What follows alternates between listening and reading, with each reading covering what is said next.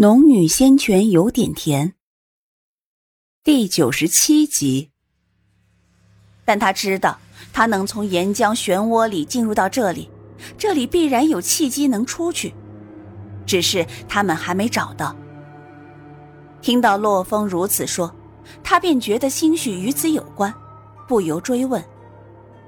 洛风说到这里，却转开了视线，看着远处的泛着波光粼粼的河面。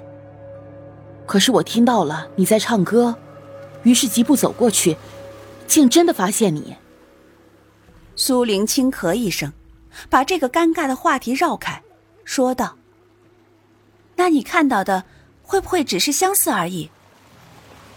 他要问清楚，因为昨日他寻找出路的时候，也发现这里到处大同小异，但没有完全一样的地方。这时候，洛风才转过头来。慎重的摇了摇头，不会记错，这里，这里我寻找你的时候有仔细看过，都是河边有几丛花草，就连那边那棵粗壮的大树离河边的距离都一样。听洛风说的如此详细，苏玲才渐渐皱起眉来。片刻后，他拍了拍手掌，站起身来：“你带我去看看。”洛风也跟着站起身来。应了声好，两人便朝来时的方向走去。其实并不远，两人只走了一刻有余，洛风便停下了脚步，轻咦了声：“哎，这里怎么没有河流了？”说着，他还疾步朝前跑去，到处寻找河流的踪迹。苏玲却站在原地，眉目微锁，单手抵着下颚沉思。他完全相信洛风刚刚所说的话，因为他只是失忆，智力等并没有消退。若他说看到了，那便是真的看到了。况且这地方透着诡异，能不能出去，说不定契机就在这里。想到此，他朝前走了几步，转头四顾打量着周围的环境。可是两个在附近忙活了半个时辰。方圆数里都被他们几乎翻了一遍，也未找到半点蛛丝马迹来。洛风见寻找无果，转头看向苏玲，清澈的眼里露出一丝无辜。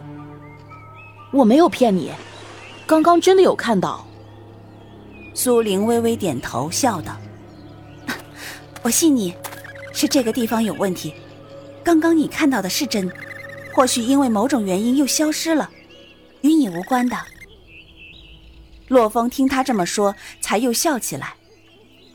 两人渴了，便掬一捧河水喝；饿了，便烤鱼吃。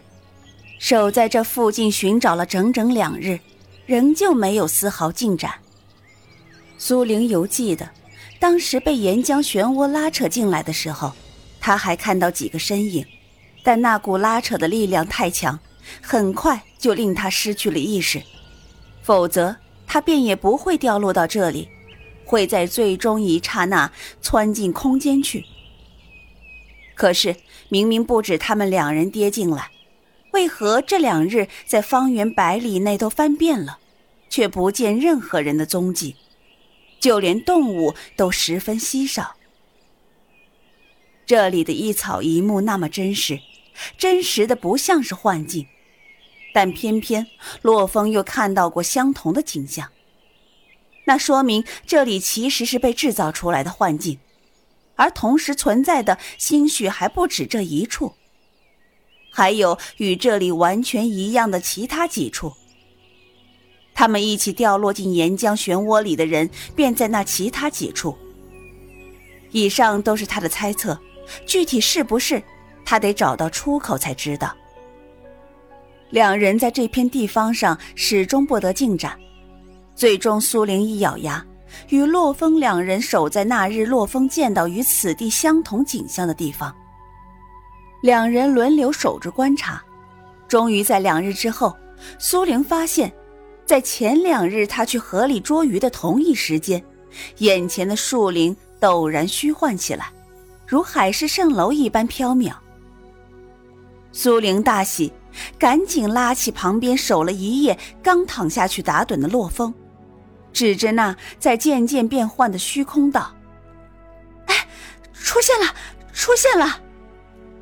洛风一看前面，瞌睡虫也立马跑得精光，直直的盯着那飘渺变幻的树林。苏玲一下子从地上跃起来，拉着洛风的手臂道：“哎，快走，这里肯定持续不了多久。”说话间，两人一起朝那虚幻的树林冲去。就在他们迈入脚步的刹那，两人的身影便陡然消失在虚幻的树林里。两人冲入树林，下一瞬，脚步依然落在石地上。抬头一看，蓝天白云、原野树林，就与他们刚刚所在的地方一模一样。若非是他们亲自经历了刚刚的那一幕，肯定以为自己还待在远处。虽然有了一步突破，但苏玲还算冷静，因为他们依旧在幻境里，并没有脱离出去。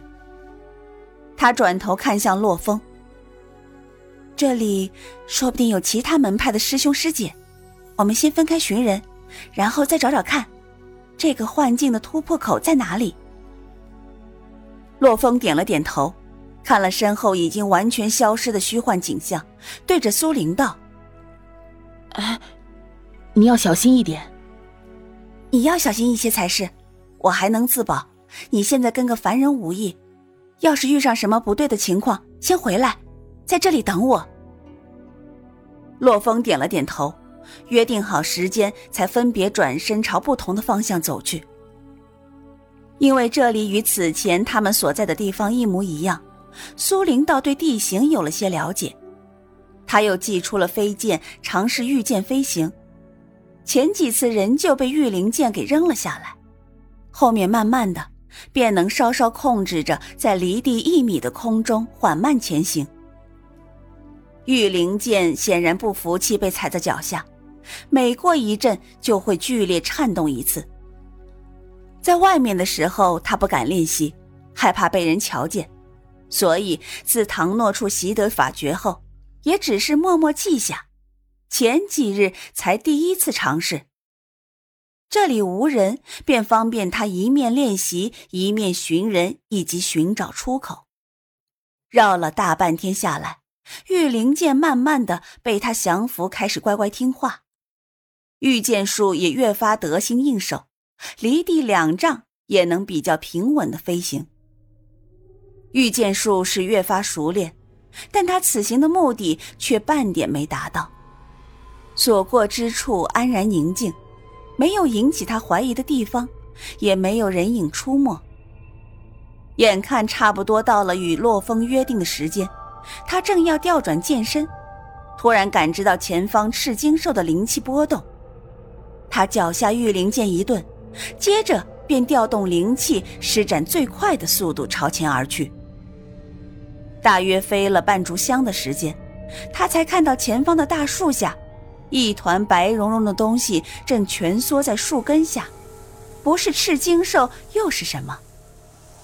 他赶紧御剑飞过去，待离得近了，才收了剑落下地面。几步走过去，正欲唤他，却见他一动不动，并没有因为自己的出现有半丝反应。他脸色一变，赶紧走过去，蹲下身，把他的身子轻轻搬过来。白白胖胖的身躯一滚，肚皮便翻转过来朝天，四只爪子微曲着，赤红如宝石般的眼睛却紧紧的闭着，额头一撮红毛在轻轻颤动。苏玲微微一惊，把赤金兽从地上抱起来，伸手捋了捋他的毛发，轻声道。小东西，你怎么了？可是这一次，赤金兽没有如以往般撒娇卖萌，仍旧死死的闭着眼睛。他心中有些着急，又探了探赤金兽的鼻息，发现呼吸正常，才稍微松了口气。随即想起他才醒来的时候，洛风也是昏迷在旁边的，只是他重重的推了他一下，他便醒了过来。除了失忆和灵力被限制，其他倒没有什么。眼下他又使力摇动赤金兽，他却紧闭着眼睛，并没有醒转的迹象。究竟怎么回事？他把赤金兽放平在地上，开始调动灵气灌注他身体内。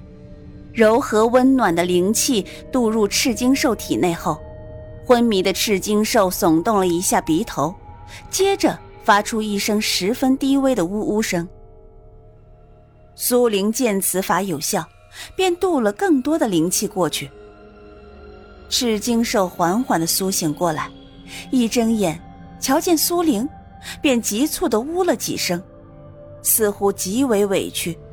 然后扭着身子翻过去，在他怀里使劲拱。苏玲原以为小东西也会像洛风一般失忆认不得他，没想到醒来便是撒娇，倒叫他一番欣慰。好歹还是养了他一段时间的，不同于洛风，他要把他这个主人给忘了，他心里还真有点难过。好了好了。他摸着赤金兽白的有点泛蓝的毛发，回去给你多吃几颗灵草，补偿一下。